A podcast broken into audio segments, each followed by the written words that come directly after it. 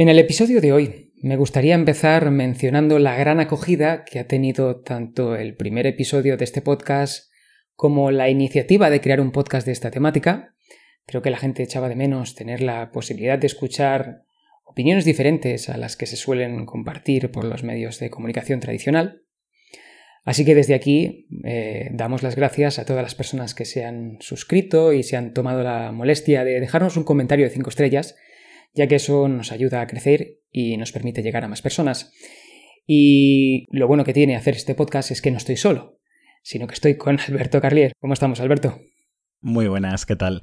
Pues yo me uno, sinceramente, a, esos agradecimientos que, has dado.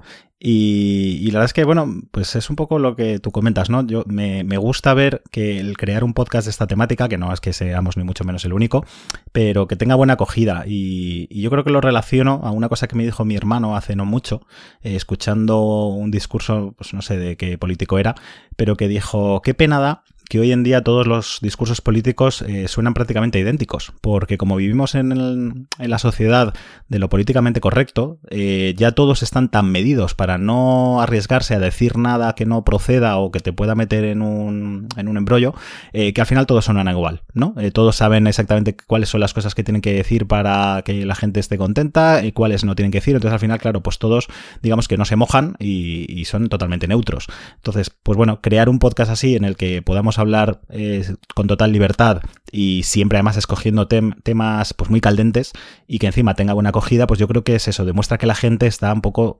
deseosa eh, cuando tiene un cierto interés o una cierta curiosidad por algún tema, de que por fin alguien le diga las cosas como son. Eh, esté de acuerdo o no esté de acuerdo, pero que al menos alguien no se corte ¿no? al hablar. Con lo cual, pues como tú dices, me uno, me uno a, esos agradecimientos sin duda y, y, invito a la gente a que comparta este episodio con cuanta más gente posible para, para ver si la gente opina como nosotros, si no, y que nos dejen pues todo el feedback posible.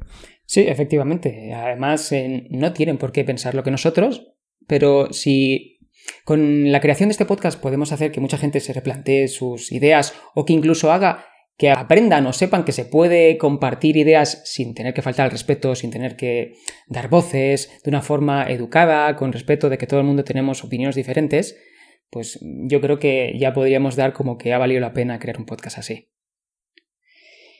Y dicho esto, en el episodio de hoy vamos a tratar el tema del proceso electoral. Y en especial comentaremos nuestra opinión sobre el de España, que es el que nos toca de cerca. ¿Y qué te parece si empezamos un poco por el sufragio, también conocido como el voto? ¿Vale? Eh, si quieres, puedo explicar eh, los sufragios que hay, ¿vale? Un poquito de cultura me voy a saltar el de masculino y femenino porque creo que ya nos queda muy lejos y ya no aplica.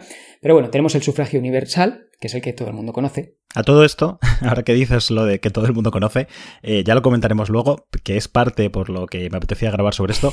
Eh, si dices voto, ok. Si dices sufragio, ya habrás perdido a gran parte de la población que no tenga ni idea de lo que es el sufragio, ¿no? Que es parte del problema que yo creo que existe en la sociedad hoy en día. O sea, que no sabe lo que significa esa palabra y por lo cual venimos hoy a hablar de eso, ¿no? Pero, pero me ha hecho gracia, me ha hecho gracia, pero, digo, si dices sufragio ya estoy seguro de que, de que hay mucha gente ahí fuera que, que ya le descolocas.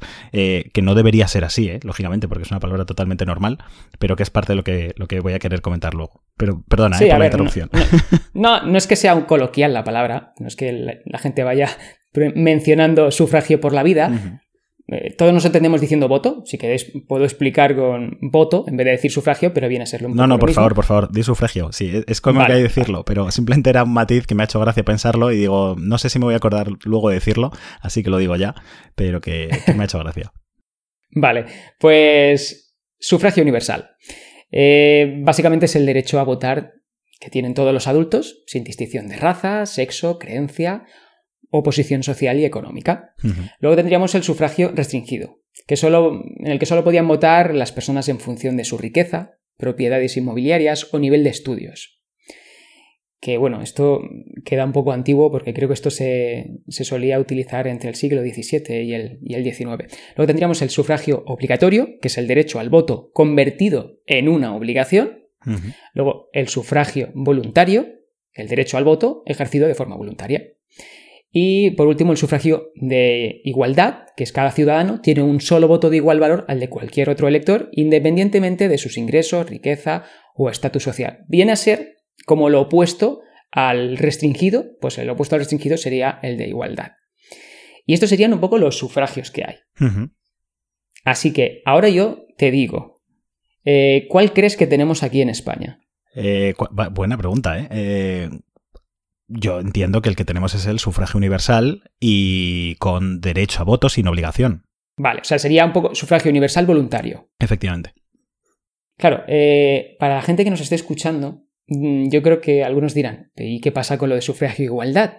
También, en teoría, somos todos iguales, pero no. Eso es lo primero que piensa mucha gente y es uno de los problemas que, hay que comentar, efectivamente. Claro, porque mm, representa que el sufragio de igualdad es que cada ciudadano tiene eh, un solo voto de igual valor al de cualquier otro. Es, una, es, una, de esas grandes eh, mentiras que, la gente cree. O sea, lógicamente lo de siempre, pues el que esté relativamente entendido sabe perfectamente que eso no funciona así, pero si tú coges a la, en la calle a 10 personas y les preguntas si cree que su voto vale lo mismo que el del vecino, bueno, que el del vecino en concreto es posible que sí, pero de que cualquier otro ciudadano de, este país te va a decir que por supuesto, ¿no? Que, en eso consiste la, democracia, pero es que no funciona así y, estoy seguro que es lo que, lo que vas a explicar a continuación. Sí, claro, al final eh, yo hasta eh, no, hace mucho, yo, yo, pensaba lo mismo. Claro, yo cuando uno se pone eh, a empezar a, yo qué sé, aprender sobre temas de política, de cómo funcionan los procesos electorales, para que tu voto tenga más sentido, para votar con inteligencia, con conocimiento, uno empieza a descubrir un montón de cosas que antes daba como por obvias, pero que no son realmente así. Y esto es lo que pasa, que el sufragio, el de aquí en España, concretamente, que es el que nos toca de cerca, no existe una igualdad. Dependiendo de dónde, en qué localidad estés, tu voto vale vaso o vale menos. Entonces, quizás mm, esto ya sería un problema de base en, en una democracia. A ver, esto por, explicarlo solo con un poco más de detalle, porque además algo que te he dicho a ti fuera de, micro antes de empezar a grabar y que quiero que quede claro, porque seguramente en algo que diga hoy me equivocaré, eh, yo quiero dejar ya claro desde el principio que yo soy todo lo contrario a un experto en política. Eh, de hecho, hasta hace no mucho, realmente la política a mí no me interesaba especialmente. Yo creo que la política igual te empieza a interesar cuando sabes que con lo que se está jugando es con tu propio dinero, ¿no? Cuando vives en casa de tus padres y no, no tienes gastos, no pagas nada, pues bueno, pues lo que hagan los políticos te da un poco igual. Claro, cuando ya te toca a ti tu propio bolsillo, ¿no? O tus propias libertades que tienes ya como ciudadano eh, autónomo independiente, pues es cuando te empieza a interesar un poco más lo, que se va a decidir con el futuro del país, ¿no? Eh, entonces, habrá algunas cosas que lógicamente no diga bien, pero por explicar un poco más este detalle, yo mismo, que también pensaba evidentemente que el voto de cada ciudadano en España tenía que ser eh, del mismo valor. Eh, por lo poco que he leído, entiendo que no es así, porque eh, parte de las normas que están establecidas es que cada provincia tiene que tener al menos una representación de dos diputados en, el Congreso. Esto quiere decir que, claro, que mínimo, obligatorio, haya el número de votantes que haya en esa campaña electoral, pues, por ejemplo, Soria, pues va a tener mínimo asegurados dos diputados en el, en el Congreso. Si me equivoco cualquier cosa me lo dices, ¿eh? Jesús, que esto ya te digo que, lo he leído esta mañana y entiendo que es... No, a ver, yo sé lo mismo que tú. O sea, tampoco soy un experto, pero soy un interesado en el tema, por una cuestión ciudadana. Eso es. Entonces, eso quiere decir que, por ejemplo, eh, se acaba dando el caso que igual en Madrid un partido político eh, con 96.000 votantes, pues saca 5 escaños, me estoy inventando los números, eh, y ese mismo partido político en otra comunidad teniendo muchos menos votos, puedes llegar a sacar los mismos escaños. Es decir, te piden, eh, según la densidad de población que tenga la provincia, mayor número de gente eh, para obtener un escaño. ¿no? De forma que eso quiere decir que efectivamente si 96.000 personas eh, tienen que votar para conseguir dos diputados en una provincia y en otra tienen que votar un tercio para conseguir los mismos, lógicamente no está contando lo mismo el voto de, cada persona. ¿no? eso es una poco explicación, ya digo, cogida por, por los pelos y con lo que yo me he podido informar, pero para que la gente entienda por qué sucede esto exactamente, ¿no? Lo de que no del voto de todos vale igual. Claro, efectivamente, ¿no? Yo creo que lo has explicado muy bien. A ver, yo quiero pensar de que esto viene un poco con la cosa de que antiguamente, pues, los lugares más despoblados, eh, pues no tenían representación y no se, no se les escuchaba, y entonces mm, nadie atendía sus problemas. Entonces, de esta forma, les podemos dar un poquito más de peso para que haya gente que pueda representar los intereses de lugares eh, que se alejan de la ciudad. Quiero pensar que es por eso, pero claro, creo que hoy en día esto ya nos queda un poco anticuado hmm. y dado que estamos muy defensores de, de la igualdad, de todos somos iguales y todo esto, pues creo que es algo que habría que replantearse. Hmm, a ver, yo creo que es. Yo muchas veces cuando hablo de temas peliagudos con. suelen ser de política, con, mis amigos, eh, saco mucho a relucir la frase de hay veces que se hacen cosas con toda la buena intención del mundo y pueden acabar eh, logrando el efecto contrario, ¿no? Eh, pues hay medidas que tú tomas con una idea en mente, pero por la forma en la que has planteado la medida, pues siempre hay una forma de buscarle la falla y hace que, que, el efecto sea el contrario, ¿no? Que tenga un efecto eh, rebote. Eh, me gusta una frase que he leído hoy, por ejemplo, de, un artículo en el que me estaba un poco informando de esto, eh, que, pues bueno, pues decía John Dewey, decía, ¿por qué tiene el mismo derecho un aldeano que la persona más informada del mundo? Dice, pues porque nadie sabe mejor que uno mismo dónde le aprietan los zapatos, ¿no? Es lo que has dicho tú hace un momento, que es, efectivamente, pues alguien que vive en Madrid como yo, eh, pues igual no soy consciente de los problemas que está teniendo un ganadero en cualquier otra provincia que está un poco más aislado del mundo y que está sufriendo problemas muy gordos y que necesita que tener voz en, los partidos políticos. Esa es una intención que me parece maravillosa, por supuesto, que, que, todo el mundo debería tener una representación y más. El problema que puede darse, no digo que se de siempre, es Claro, también se podría relacionar, bueno, y esta es solo mi opinión, ya digo, eh, no sé lo que opinas tú sobre esto, pero aquí estoy expresando yo mi opinión. Claro, también suele relacionarse con que estas zonas precisamente más despobladas de España, eh, más aisladas, eh, menos próximas a lo que es el mundo actual, a la tecnología, a cómo vivimos hoy en día, también suelen ser en gran medida las más desinformadas, ¿no? Entonces, claro, estás dando un poder de voto y encima superior al de la gente que vive en una ciudad más avanzada, a alguien que igual no tiene mucha más idea de realmente de a lo que está votando, ¿no? Eh, vota un partido que, que aquí es donde entro yo, que la medida te puede salir por la culata, que es que aquí los partidos políticos se pueden aprovechar, sean de la, eh, la, orientación que sean, en intentar manipular a esta gente, ¿no? Esta gente que está menos informada y que es más maleable, pues le lanza los mensajes oportunos, en plan, pues yo os voy a ayudar con esto, os voy a ayudar con esto, se lo vendan de la forma que se lo vendan, que igual no tienen por qué comprometerse tanto, entonces la gente va detrás de ellos, ¿no? Y entonces consiguen ese voto que es mucho más fácil de conseguir que alguien que esté más informado y, encima su voto cuenta más. Entonces para mí ese es uno de los peligros que, tiene este, este tipo de sufragio, como comentas, eh, que no siempre se tiene por qué dar, pero que puede dar un poder de voto mayor a alguien que está menos desinformado y que encima es más maleable para los partidos políticos. No sé si tú opinas igual o, lo ves diferente. Está claro que una población inculta es una población manejable. ¿Vale? Entonces, si eso lo extrapolamos a los lugares donde, a ver, claramente este tipo de lugares es de forma general, obviamente hablando de forma general, es donde reinaba un poco más la incultura. Pero no, no es un insulto, sino es una cuestión de que esto era así. Entonces tardaba mucho más en la gente en instruirse en esos lugares. No quiere decir que no lo supiera. Pero mm, eso, como tú muy bien has dicho, eso facilita mucho la manipulación de las personas, porque cuanto más sabes sobre algo o más te, te interesas o más aprendes de varias cosas, cuando alguien te intenta vender la moto, te das más cuenta que si no, no tienes conocimientos y siempre has hecho lo mismo y no sales de ahí, no te interesas ni, ni tienes curiosidad por otros temas. Entonces, eh, eso, como bien dices, eh, puede provocar manipulaciones. Yo personalmente eh, estoy de acuerdo que todo el mundo tenga, o sea, que este tipo de personas tengan voz, pero creo que ya estamos en un punto en el que todos los votos tendrían que valer igual.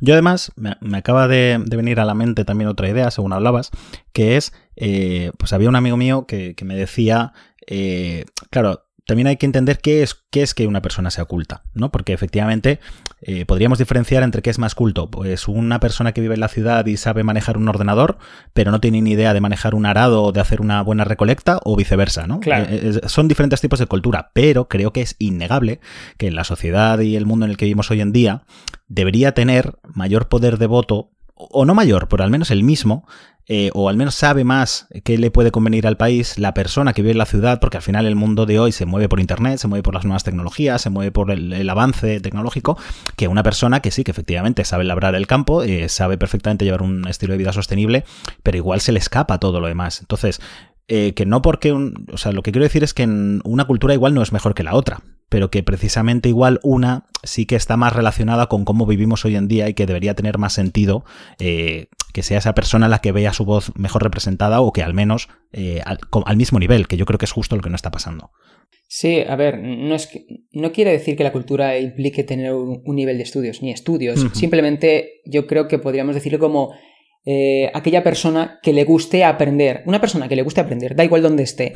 A esta persona no, no le van a colar nada, no le van a engañar, no le van a vender nada que no quiera. Porque es una persona que le gusta aprender cosas y eh, eso le ha llevado también a saber cuándo le intentan engañar. Yo creo que es un poco lo que me, gustaría dejar claro en cuanto a, ser un poquito eh, o dejar de ser ignorante, ignorante. Al final, yo, yo soy ignorante en muchísimas cosas, e infinidad de cosas. Em, no deberíamos seguir teniendo un, sistema que favorezca unas zonas por encima de otras, porque, a ver, eh, gracias a Dios yo creo que podíamos contar de que ya todo el mundo sabe leer y escribir, ya no ese, ese escollo ya lo hemos eh, sorteado, ya no tenemos ese problema en nuestra sociedad, entonces eh, todo el mundo...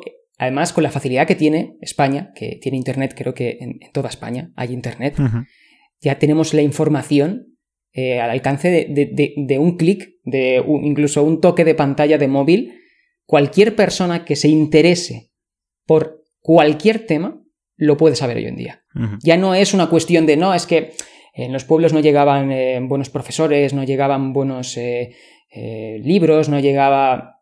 Bueno, vale, lo puedo llegar a entender, pero hoy en día toda la información está en Internet. Mm. Aquí el problema es que, claro, abrimos el otro melón, que seguramente no lo comentemos hasta más adelante, pero claro, abrimos el melón de que efectivamente eh, tenemos toda la información del mundo al acceso de un clic, pero precisamente en los últimos años eso eh, ha dado lugar también al mundo de las fake news, ¿no? es más fácil que nunca crear noticias falsas y el problema es que encima son mucho más virales que, las que suelen ser real, ¿no? Porque precisamente eh, son noticias que se crean de forma que generen una cierta polémica, que son las que más crean ese efecto respuesta en la gente, más les anima a compartirlas y por lo tanto se extienden con, mayor facilidad, ¿no? Que, como digo, creo que lo trataremos luego para ver cómo se puede también igual solucionar este tipo de, cosas.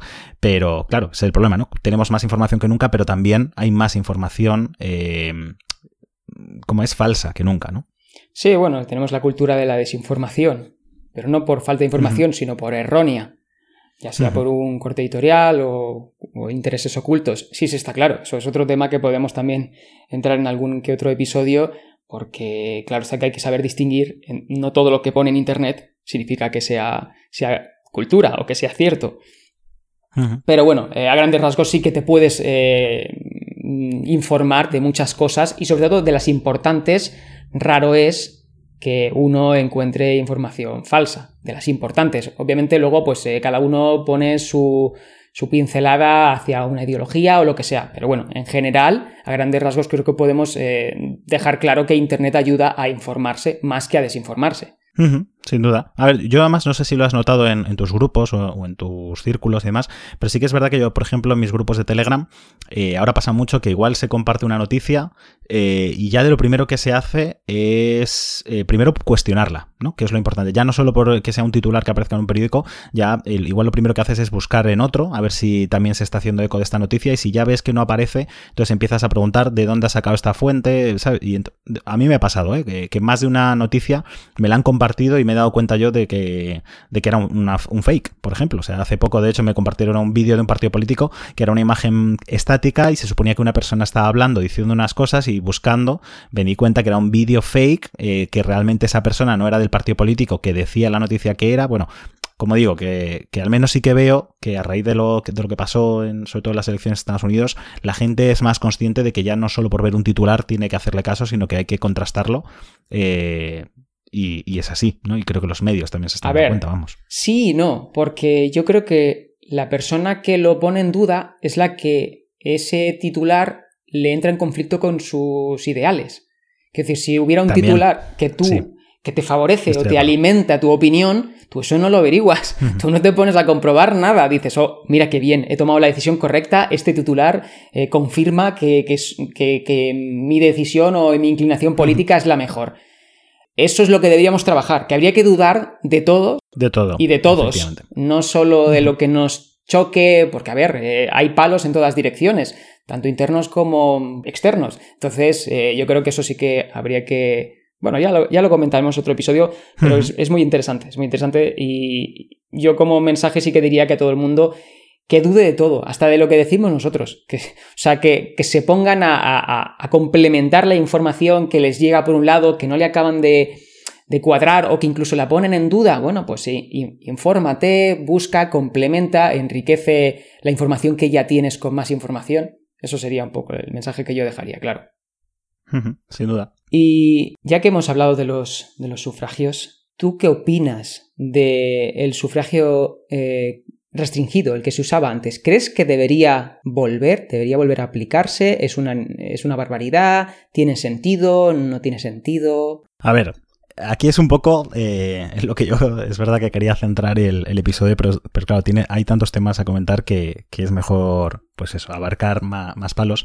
Eh, pero yo sí que creo, de verdad, que hemos llegado a un punto eh, no necesariamente hay que decir que quiero que vuelva el sufragio restringido y mucho menos con la descripción que, tú has dado, que es como se aplicaba antes. Es decir, yo no quiero simplemente aplicar ahora un sufragio que limite a que solo las personas de X clase o con X dinero eh, y ni siquiera con X conocimientos, y ahora explicaré por qué, eh, puedan votar y el resto no. Primero, porque el que tengas más dinero que otra persona no quiere decir necesariamente que sepas mejor lo que estás votando. El que, te, el que seas de una clase u otra tampoco.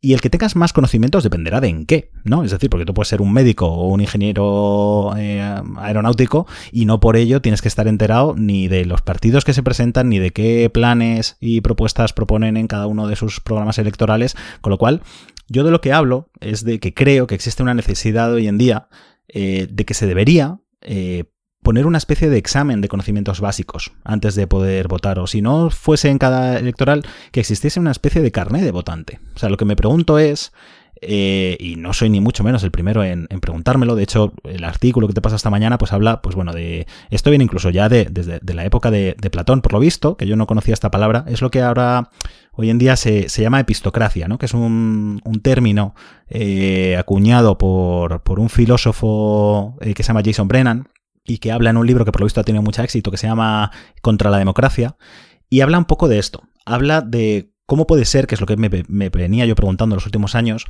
que en esta sociedad se nos pida eh, licencia para determinadas cosas que son importantes, pero yo creo que mucho menos que las de decidir qué rumbo va a obtener un país, ¿no? O sea, tenemos que tener licencia para conducir, tenemos que tener incluso licencia para ser peluquero, como comentaba en este libro, pero luego resulta que para votar, aquí todo el mundo es libre de ir a votar, eso sí, me resulta curioso porque lo está pensando más eh, y es, ¿por qué hay una edad mínima para votar? O sea, ¿por qué crees tú que, hasta los 18 años no, puede, no te dejan votar en España?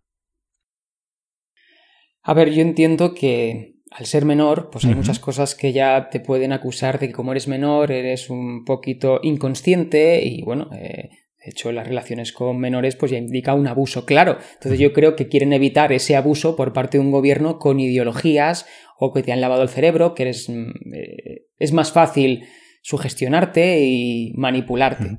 Creo que es por eso. Pero esa parte, por ejemplo, que me parece acertada, o sea, yo la podría aplicar a una persona, por ejemplo, pues de 16, 15 años, una persona que mínimamente puede verse influenciada por un partido político, porque para que se vea influenciada le tiene que hacer un, un mínimo de caso. Pero me refiero, si no dejamos votar a un niño de 5 años, es porque evidentemente no, es consciente, no sabe absolutamente nada de política, ¿no? Es una persona que, no puede tomar decisiones porque no tiene ni idea de, lo que es izquierdas, de lo que es derechas, de lo que eh, propone cada partido. Entonces, el problema es que damos por sentado en este país, y desgraciadamente no es así, que una persona de 18 años tiene por qué saber más que una de 5 y no tiene por qué. O sea, porque puede ser una persona que, como yo, hasta hace no mucho tiempo, pasaba olímpicamente de la política, no le interesaba lo más mínimo y no va a hacer nunca ningún esfuerzo por informarse por ello. Y lo único que le has dado es simplemente un derecho que antes no tenía, pero sin tener mayor conocimiento sobre el tema. Con lo cual, y al final, y yo he visto muchos de estos casos en primera persona, esa gente acaba votando o a lo que vota su familia, o a lo que votan sus amigos, o ya con esas edades, como bien comentas tú, a esos mensajes que les han llegado de algunos partidos políticos que saben muy bien cómo orientar su mensaje para este público más desinformado y más maleable, eh, pero que no entiendo muy bien exactamente si estamos limitando eh, la edad para votar es porque somos conscientes de que no debería votar gente que no sepa lo que está votando, ¿no? Entonces consideramos que a partir de los 18 años, pues bueno, ya es una edad en la que tienes cierta responsabilidad y por lo tanto deberías eh, ser consciente de lo que estás votando. Pero no es así. Y creo que aquí será cuando probablemente me gustaría pues em, insertar algunos audios que, hemos escuchado últimamente en algunos canales de YouTube y, en, en, TikTok y demás redes sociales para que la gente se dé cuenta de la incultura que hay en nuestro país y de que existe y que es que hay algunas respuestas de la gente que de verdad sorprenden, pero es así y son gente que vota. Este año se celebran las primeras elecciones en las que van a votar los nacidos en el siglo XXI. ¿Tú vas a hacerlo? ¿Vas a votar? Sí. ¿Sabes a quién? No. pues todavía no lo sé, depende si se animan mis amigas o no. Pero si es individual el voto. Claro, pero si se animan a ir a votar, pues voy. Si no, no votas. ¿A quién vas a votar? A Pepe seguramente. Que en mi casa de toda la vida se ha votado al PP y pues no sé, de vienen los genes. ¿Y sabes quiénes son los líderes de los principales partidos? Sé, sé, qué cara tiene, pero no sé su nombre. Es que se me acaba de pirar el nombre, la verdad. Moreno, alto, eh, delgadito. ¿Y me das que tienen todos casi el mismo patrón? Tío, se me olvida el nombre, es que se me acaba de pirar, sé quién es perfectamente, Alberto, no sé qué, se me acaba de olvidar el nombre. Albert, Albert. Albert Rivera, joder. Del PP es el que no sé, de Ciudadanos... Perdona, el PP decías que era el que ibas a votar y no sabes cuál es el candidato. No sé cómo se llama. ¿Cuál es la capital de Egipto? Egipto no tiene capital, ¿no? ¿Por qué? Eso es un país. ¿Y España no tiene capital? Pues yo qué sé, no lo sé. ¿Cuál es la capital de España? Tampoco lo sé. ¿Cómo no lo vas a saber? ¿Lo dices en serio o me estás vacilando? No, te lo juro que no lo sé. Vamos a ver. Que España no tiene capital. ¿Pero cómo no va a tener capital España? Vamos a ver. Todos los países tienen capital. Geográficamente, ¿a qué continente pertenecen las Islas Canarias? A España. Ah, no, Marruecos. A ver, España no es un continente, lo primero. A Cataluña. Por ejemplo, España pertenece a Europa. Europa es el continente. A ver, vuestro continente sabíais que era Europa. no, te lo juro, tío, sé que no, si no sé lo que es un continente. Y, y, encima a la gente le encanta comentar mucho esto en Twitter y en redes sociales, no sé si lo has visto alguna vez, cuando ve alguna barbaridad de estas dice, y esta gente, eh, su voto vale lo mismo que el tuyo. Y entonces yo siempre les contesto, es que no tiene ni siquiera por qué ser así, ¿no? Porque como hemos comentado antes, es que igual vale más que el tuyo. Y esta gente, que como habréis oído, hay gente que no sabe ni cuál es la capital de España, o no te sabría decir cuáles son los representantes de cada uno de los partidos políticos, igual su voto vale más que el tuyo. Esto es lo que yo creo que no puede ser. Y no tiene ningún sentido. Es decir, otro de los ejemplos que pone Jason Brennan en su libro, por lo visto, es a que a ninguno de nosotros se nos ocurre elegir qué médico nos va a operar o elegir el procedimiento, ¿no? Imagínate que tú vas a un hospital y te dicen que tienes una enfermedad y dices, vale, pues a ver, de estos seis médicos que tengo delante, yo quiero que me opere este. E igual te dicen, ya, pero que es que ese se dedica a una especialidad totalmente distinta. Ya, ya, pero yo quiero que me opere ese. Y luego, de todos los procedimientos que hay, pues mira, yo quiero que me opere de esta forma. A nadie se le ocurriría, ¿no? Pues esto es un poco lo que estamos haciendo, yo creo, en mi opinión, con, con el país, que es... Eh, darle poder de voto a una gente que no, ha querido informarse y que está yendo ahí, pues un poco. La primera vez, cuando tienes 18 años, vas porque te hace ilusión. Y ya que te dejan votar, pues votas. Y encima votas a, a, lo que votan tus amigos o a lo que vota tu familia. Entonces, le estás dando un poder de elegir a qué rumbo va a tomar el país, que pocas cosas me parecen más importantes sin tener ni, idea de lo que está votando. ¿no? Entonces, yo lo que digo es, pues no hay que dividirlo por clases, ni dividirlo por eh, dónde has estudiado, además. Pero, ¿qué costaría eh, tener un examen de conocimientos básicos. Y claro, aquí me decía, por ejemplo, también la gente, em, claro, pero eso es peligroso, porque ¿qué partido político o quién decide cómo tiene que ser ese examen para, para, poder votar, porque claro, un partido político podría hacer unas preguntas específicas eh, para que, quitarse, digamos, un, un, parte de la sociedad que sabe que no le va a votar a él y que les consideran no aptos para votar porque no, no son conscientes de, o sea, no saben de determinadas cosas, ¿no? Entonces se podría manipular ese examen para quitarte esos votantes. Pero claro, yo no estoy hablando de, de conocimientos a ese nivel que puedan realmente influenciar. Yo estoy diciendo que no me parece ninguna locura decir que no puedes dejar votar a alguien que no sabe decirte cómo se llama el máximo representante del partido al que va a votar. ¿no? O que si le dices em, una medida relativamente importante, como por ejemplo si está eh, a favor o no del aborto, o si está a favor o no de subir los salarios mínimos o lo que sea, que no te sepa decir si sí o si no, ¿no? Yo, creo que son, debería ser una lista, una serie de preguntas muy, muy, muy básicas que al menos, aunque luego puede ser que sea más o menos interesado, pues que al menos den una idea de a qué está votando, ¿no? No sé si tú estás de acuerdo con esto o no, pero a mí me parecería una locura, sinceramente, que una persona que no sabe cuál es la capital de España vote en este país. Eso es lo que no entiendo. Y eso es lo que está pasando en algunos casos, muy, muy, muy, muy exagerados, pero está pasando. Entonces, a mí, yo eso es lo que no le veo ningún sentido. A ver, entiendo tu frustración, eh, la comparto, pero es que el problema es que es un derecho. Como derecho, tú con tu voto haces lo que te da la gana, tanto para bien como para mal. O sea, puedes decir pito, pito, gorgorito, voto a este, porque es más bonito, ya está, y lo coges y votas, y ya está. Eh, no, no tiene más, o sea, ese es tu derecho, eh, pues gracias al sufragio universal. Tú pues puedes votar al quien te dé la gana, porque eres libre y nadie te obliga, y con el criterio que tú cojas. Que eso es un poco el, el problema. A ver, mira, yo tengo una contrapropuesta, porque lo del test me parece muy peliagudo, ¿vale? ¿Lo de, Eh, perdona? ¿Lo del? lo del el test este, que- el examen este del Ah, vale, carnet sí, sí, sí. que quieres proponer, yo voy a visualizar un mundo utópico en el que, para empezar, una de las cosas que hay que hacer eh, es que en España haya una ley que obligue a cumplir el programa electoral, ¿vale? Bueno, esa es otra, por supuesto, sí, sí. Al igual que comentábamos que cada voto valiera igual, yo creo que otra cosa de base sería que haya una ley que obligue a cumplir el programa electoral. Con esto evitamos vender mucho humo, evitamos eh, engañar a gente, evitamos muchas cosas.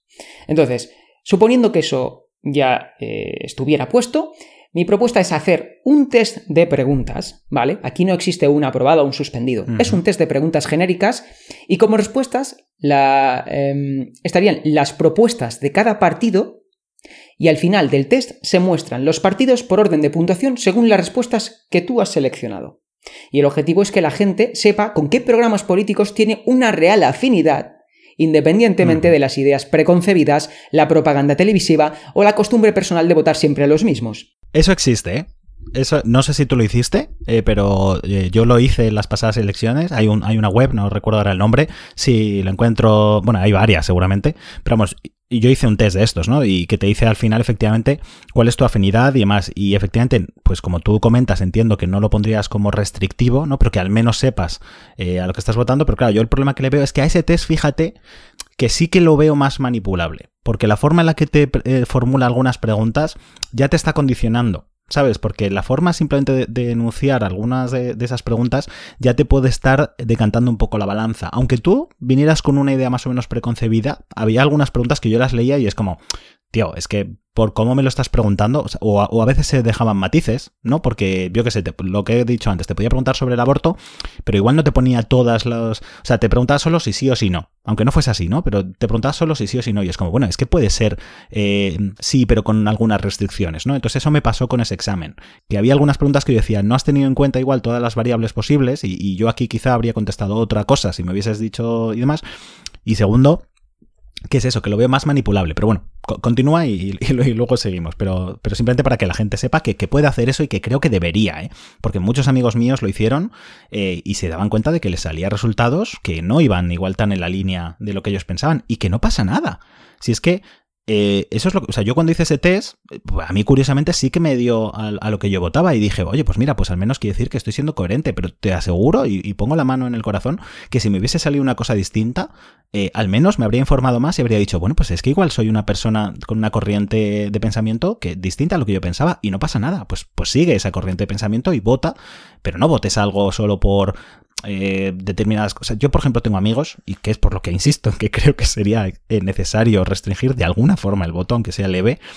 Tengo un amigo que me dijo, en las últimas elecciones yo voté a Podemos, y, digo que aquí no vengo a hacer ninguna guerra entre unos partidos y otros, ¿eh? no, no, no es mi objetivo. Pero dijo, yo voté a Podemos. Dice, porque es que, joder, como nunca ha gobernado la izquierda en este país, pues tengo ganas de a ver qué pasa al menos si gana la izquierda una vez. Y claro, yo me quedé así y le dije, ¿cómo que nunca ha gobernado la izquierda? Y el, y el PSOE, y me dice, no, pero eso no, eso no es la izquierda realmente, eso es centro. Claro, y dije, ah, bueno, ahora entiendo que si tú colocas al PSOE en el centro y empujas todo lo demás, a partidos que dicen ser de centro o de derechas, los coloques de antifa o sea, de fascistas totalmente. Claro. No, lo entiendo. Entonces, eso no puede ser. No puede ser que una persona esté votando a un partido eh, como Podemos porque diga que la izquierda nunca ha gobernado en este país. Entonces, es con lo que yo creo que, que habría que acabar, sinceramente. Pero bueno, continúa, perdona, que, que te he vuelto a, a, interrumpir. No, a ver, el test ese que tú comentas, uh -huh. yo ya lo hice en su momento. Creo que mmm, las preguntas no están bien planteadas, quizás un uh -huh. poquito anticuado. Mi idea es que el sistema de voto cambiara totalmente, ¿vale? Uh -huh. Es decir, ya no sería un voto físico en papel, ir allí y ponerle una urna, sino que para empezar tendría que ser voto electrónico, disponible desde los móviles, ya sea con el clave PIN, DNI electrónico, cualquier eh, sistema eh, que se usa para... Eso totalmente de acuerdo, porque por ejemplo me entristece mucho, con lo que ha pasado ahora en, Cataluña, ver cómo la participación de voto cae solo porque llueve. O sea, eso, eso es inadmisible. O sea, no puede ser que en este país vayamos a votar si, si hace sol porque luego nos tomamos unas cañitas fuera y si llueve pues ya votaré otro día. Eso es otra cosa por la que debería cambiarse el, sistema. Estoy totalmente de acuerdo. Claro, aparte que... Eh, con el tema de la pandemia, mucha gente ya no, se ha, no ha salido de casa para no exponerse.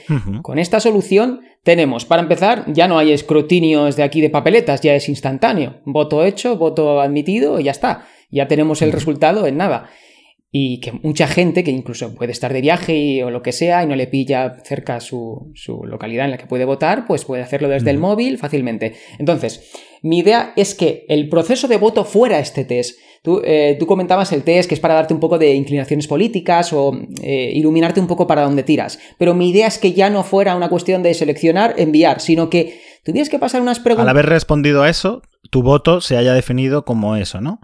Bueno, eh, al final te salen unos resultados, ¿vale? De, orden de puntuación por cada partido, porque lo que no puedo hacer con este test es ya directamente condicionar, porque si tú quieres votar a alguien que, con el que no tienes más puntuación, deberías ser libre de, poder hacerlo, pero ya te puede dar un cambio de paradigma de, oye, mira, que yo pensaba esto, pero mira esto de aquí. Y eh, la gracia es que mm, la selección de partidos debería basarse en las propuestas de cada uno. Y, como actualmente muy poca gente se lee los programas electorales antes de votar, lo que deja claro que tienen un desconocimiento con respecto a lo que realmente son afines. Eso facilitaría mucho que, también partidos, que, partidos nuevos que tengan visibilidad, ya que figurarían en el resultado final del test si han logrado los votos de afinidad con el que está haciendo el test. ¿Sabes? Entonces, yo pienso que sería eh, más lógico. Mucha gente con la cosa de, Buah, me da pereza leer, pues ya no voto, pues me parece fantástico. Si ni siquiera te puedes tomar 10 minutos o 15 minutos en hacer una cosa que, que decide el destino de gobierno de tu país, no te molestes, ya lo harán otros que les interese de verdad. Mm, a ver, estoy, estoy de acuerdo y me parece interesante la idea, pero es verdad, a ver, que es que ese es el problema, ¿no? Que no hay ningún sistema perfecto, porque si no, ya lo estarían implantando, pero es un poco lo que he comentado antes, que hay veces que se toman medidas con una intención y te pueden salir el tiro por la culata. Yo, por ejemplo, a lo de votar de forma telemática y demás, lo veo imprescindible en una sociedad en la cual podemos hacer prácticamente absolutamente todo, salvo votar desde casa, ¿no? Eh, o sea, podemos mover cantidades millonarias de dinero de una cuenta a otra y sin movernos, y sin embargo, para, para echar un voto, no tenemos tenemos que ir físicamente con un papelito y demás, o sea, no tiene mucho sentido. Eh, pero claro, eso, por ejemplo, generaría el problema de esa poca gente que tiene cero interés en la política y demás, claro, pues al menos antes tenía una barrera que era, pues que si para, digamos, eh, poder votar, pues tenía que estar mínimamente interesado en desplazarse hasta el colegio electoral, coger el voto, claro. Si ahora simplemente puede estar en el sofá de su casa, coger la app y votar, pues creo que podría aumentar el voto de gente que pasa olímpicamente el tema, salvo, es verdad, que eh, harías esa criba poniendo esta serie de preguntas que has comentado tú, ¿no? Claro. Sigo viendo el problema de que creo que esas preguntas serían más fácil de manipular, o sea, más fácil de formularlas de alguna forma que estés ya condicionando la respuesta. Eh, se puede mejorar lo que ya hicimos tú y yo, no, lo dudo, pero creo que lo que sí que es inmanipulable y, que no condicionas la decisión de voto de ninguna u otra forma es conocimientos básicos. Es lo que he dicho, es hacer una pregunta sobre el aborto y cómo la formulas y las opciones que das como respuesta, eso es yo creo que fácilmente manipulable. Que me digas el nombre de los principales líderes de cada uno de los partidos, yo creo que eso no hay forma de manipularlo. Es o lo sabes o no lo sabes, ¿no? Y no hay forma de, orientar. Por eso yo hablaba un poco más de, un test en, esa línea, porque si no entramos en eso, en quién formula las preguntas, durante cuánto tiempo están vigentes, eh, sobre qué temas trato y qué temas no, ¿no? Y de la otra forma es simplemente, solo quiero que me demuestres que te has tomado un mínimo de interés por decirme eh, qué partidos se presentan quiénes eh, son los líderes de esos partidos y quizá dos medidas que proponen cada uno de ellos, ¿no? Algo en, algo en esa línea. Eh, porque es lo que tengo, me, me parecería que lo, tuyo es lo ideal, ¿eh? Por supuesto, el que la gente se tome tiempo en, contestar esas preguntas, que les diga, pues oye, mira, tu orientación es esta y, que quizá votes o no en consecuencia. Y me parece que tiene una, una pega más, eh, que es según, o sea, tú contestas esas preguntas según tus conocimientos. Es decir, eh, porque tú dices la orientación política que tengas y que sea coherente con lo que tú pienses. Pero es que igual lo que tú piensas eh, lo puedes pensar así por una falta de información, ¿no? Igual tú quieres que se tome determinada medida, eh, pues porque no te has informado suficiente sobre el tema o te han mal informado. Y si, y si obtuvieras más información sobre ello, igual cambiabas la pregunta, ¿sabes? Entonces eso es lo que a mí me Claro, chirría pero un poquito. yo no me refiero tanto a preguntas manipulables, sino a algunas cosas claras de que cada uno tiene su opinión definida, que tampoco necesitas eh, saber eh, ninguna capital de ningún país lejano, simplemente lo que tú quieres como votante, por ejemplo, eh, inmigración, pues opciones, eh, pues eh, puertas abiertas o solo personas con los papeles en regla. Si cometes un delito, pues fuera del país. Cosas así que no necesitas saber si 2 más 2 son 4, pues tú ya te preguntas a ti mismo, ¿cuál es lo que yo mm, opino? Pues selecciono esa opción y ya asigno un punto a los partidos que eh, hayan propuesto esa opción que yo he seleccionado. Esa es un poco mi idea. Y con todas las preguntas sería igual. O sea, cosas así con propuestas claras, pero no, no una cuestión de, no, pues aborto. Pues mira, en el tema del aborto podría ser perfectamente unas opiniones, eh, unas eh, respuestas como eh, estoy en contra del aborto o a favor, pero mm, no puedes estar, si se pasan los tres meses ya no puedes, o a favor, pero tienes un mes. ¿Sabes? Quiero decir, que, que tengas ya una cosa que te pueda inclinar a decidir tu opinión sin necesidad de, de haber estudiado nada. O sea, no necesitas saber nada. Solo lo único que necesitas saber es leer, es comprensión lectora. Y tú pensar eh, por ti mismo qué es lo que cuadra más contigo. Eso es lo que yo eh, pretendo con un test así, que es como, vale, no te has leído el programa electoral, no te preocupes, porque vas a pasar más o menos por encima para decidir realmente que lo que tú vayas a votar tenga un criterio. Y luego yo te voy a poner aquí una puntuación que tú puedes ignorar, pero ya estarás ignorando lo que tú, como persona, piensa. Y tus ideales los estarás ignorando, ya sea por costumbre, por una cuestión familiar, por la propaganda televisiva, que, que esta es otra. Eh, ya eh, nos cargaríamos toda la propaganda televisiva porque luego cuando llegaras al final el resultado verías claramente lo que es más afín a ti y tendrías que ignorar todo el- el marketing que se ha hecho. Mm, Vale, a ver. En parte, eh, esto que estamos comentando ahora me gusta porque fue lo que dije en el primer episodio, ¿eh? que, que, por ejemplo, en ese primer tema estábamos súper alineados y que seguramente no lo estaríamos en todos, que yo creo que es un poco lo que está pasando ahora, que, que vamos los dos en la misma dirección, pero igual la solución que aportamos no es la misma. O sea, claro, tú estás diciendo, o sea, sigo pensando que de tu forma, o sea, porque tú dices, eh, de, mi, de mi solución no obligas a nadie a tener un nivel de conocimiento sobre algo, simplemente le estás preguntando por cómo se siente ahora mismo, ¿no? O cómo piensa y demás. Pero es que sigo pensando que no tiene sentido eh, dejar votar a alguien que no sepa una sola medida del partido al que está votando, ¿no? O, o- o siquiera en qué orientación va, o sea...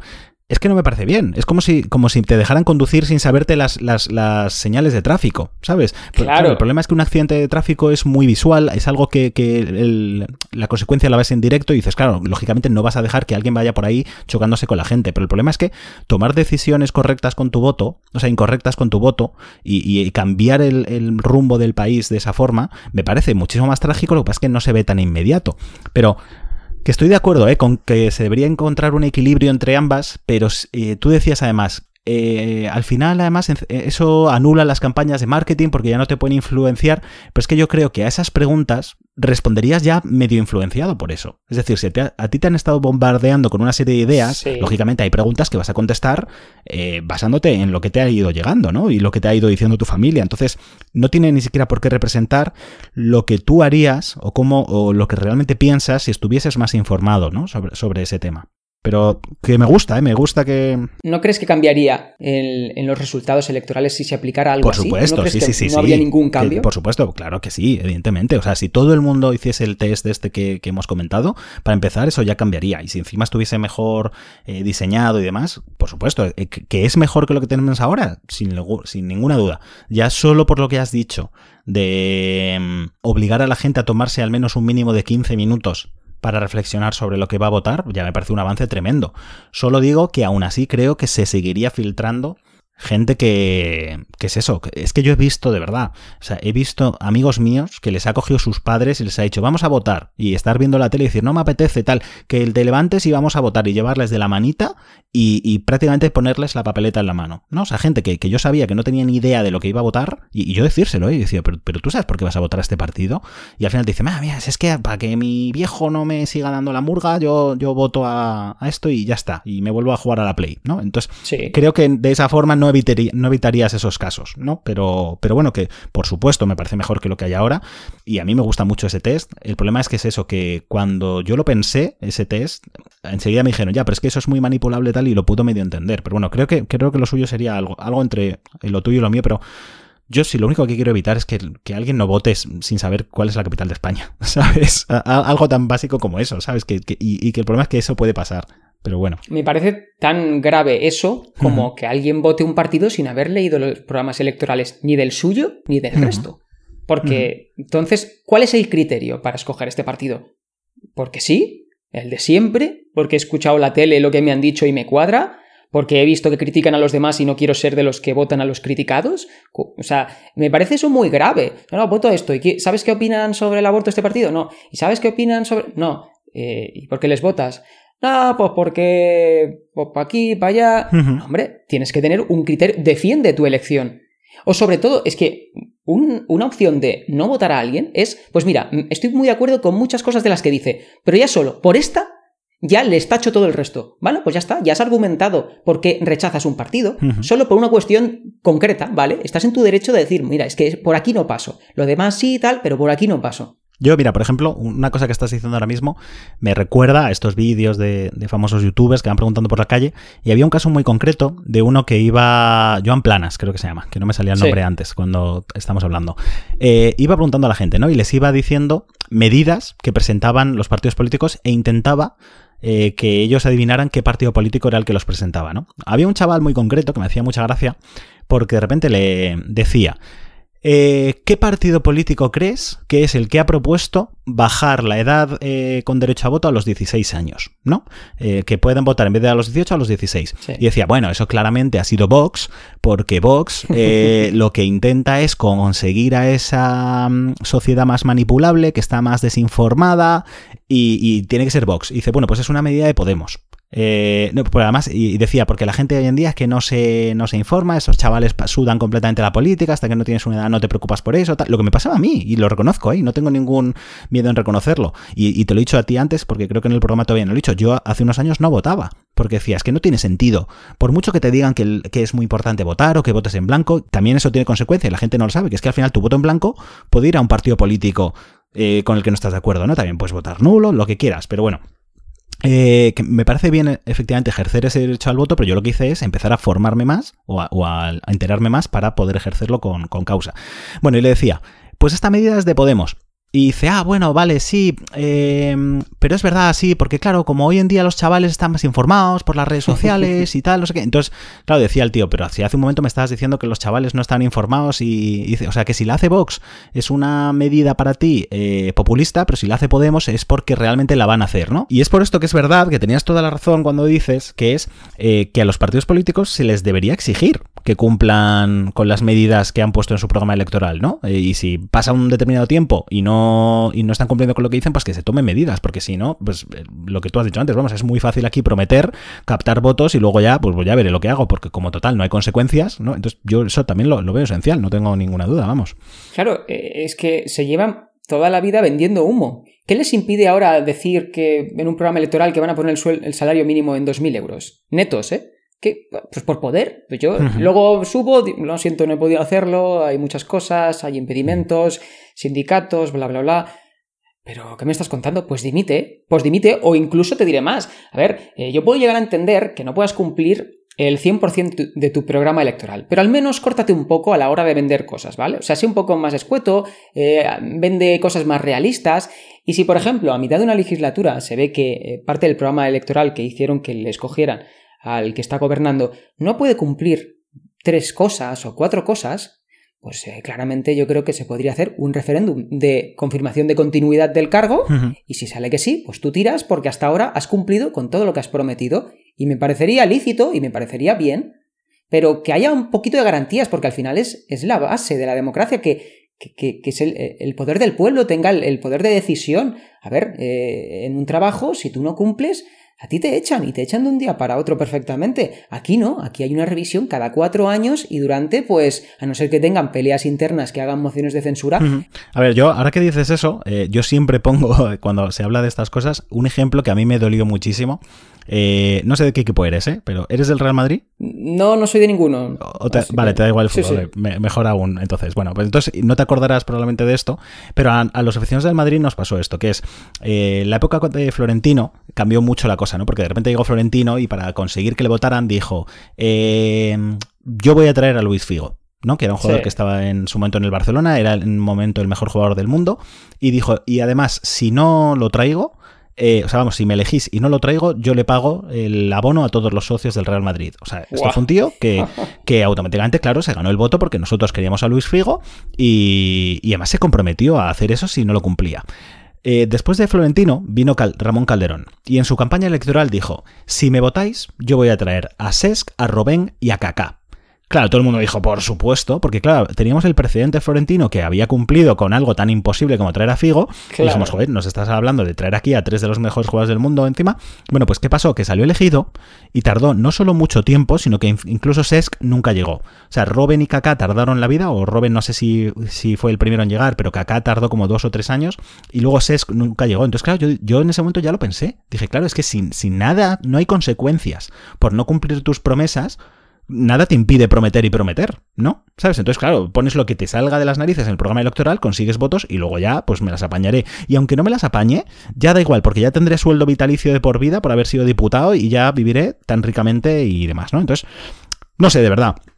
Eh, que tampoco nos vamos a extender mucho más seguramente, pero yo al menos me gustaría, eh, como siempre con, con estos episodios, que con que consiguiéramos que al menos unas pocas personas eh, recapacitaran un poco más antes de, de ir con su, con su derecho de voto a ejercerlo, que por cierto es otra cosa que me gustaría comentar, pero que igual daría para otro episodio, que es, yo creo que la gente confunde a veces derecho con eh, o, hasta dónde alcanza el derecho. Es decir, porque yo, yo tengo derecho a conducir, yo tengo derecho a una vivienda digna, pero eso no quiere decir ni que me van a regalar el carné, ni el coche, ni la vivienda. O sea, la vivienda tengo que ganármela y tengo que pagarla yo con mi sueldo, pero tengo derecho a obtenerla, ¿no? Había otras épocas en las que ni siquiera tenías derecho a eso. Entonces, que tú tengas derecho a voto eh, quiere decir que nadie te impide votar, pero sí que se te pueden poner una serie de restricciones, de alguna forma, igual que el derecho a, conducir, aunque sé que no están a la misma altura.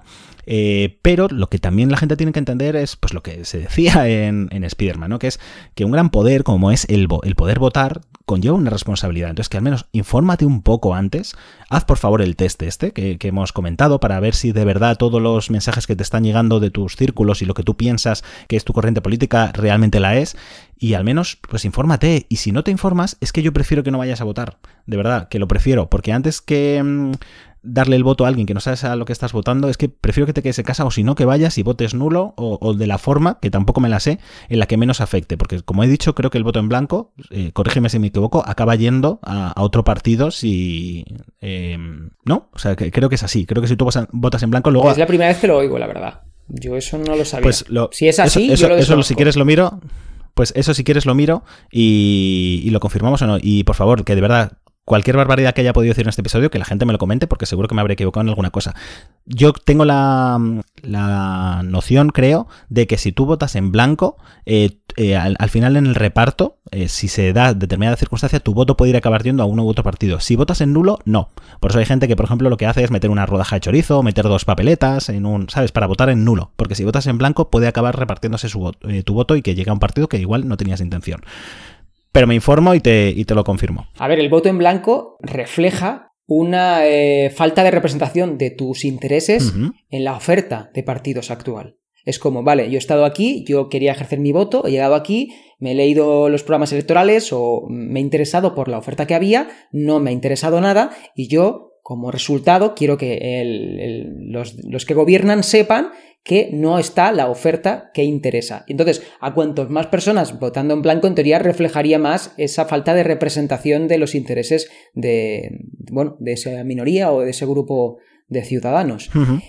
Claro, si tú coges ese voto según lo que dices tú y luego haces lo que quieres, pierde totalmente la esencia del voto en blanco. Vale, yo ya digo, estoy, estoy ahora con un, con un enlace que, que lo pasaré y si hay que hacer una fe de ratas en el siguiente episodio lo diré, pero bueno, ya estoy mirando un poco en qué se diferencia el voto blanco del voto nulo, ¿vale? Vale. Y, y luego lo comentamos y, y es lo digo, puedo estar equivocado, pero creo que es así, creo que en determinadas circunstancias un voto en blanco sí que puede tener impacto y un voto nulo es simplemente un voto nulo y, y- y punto.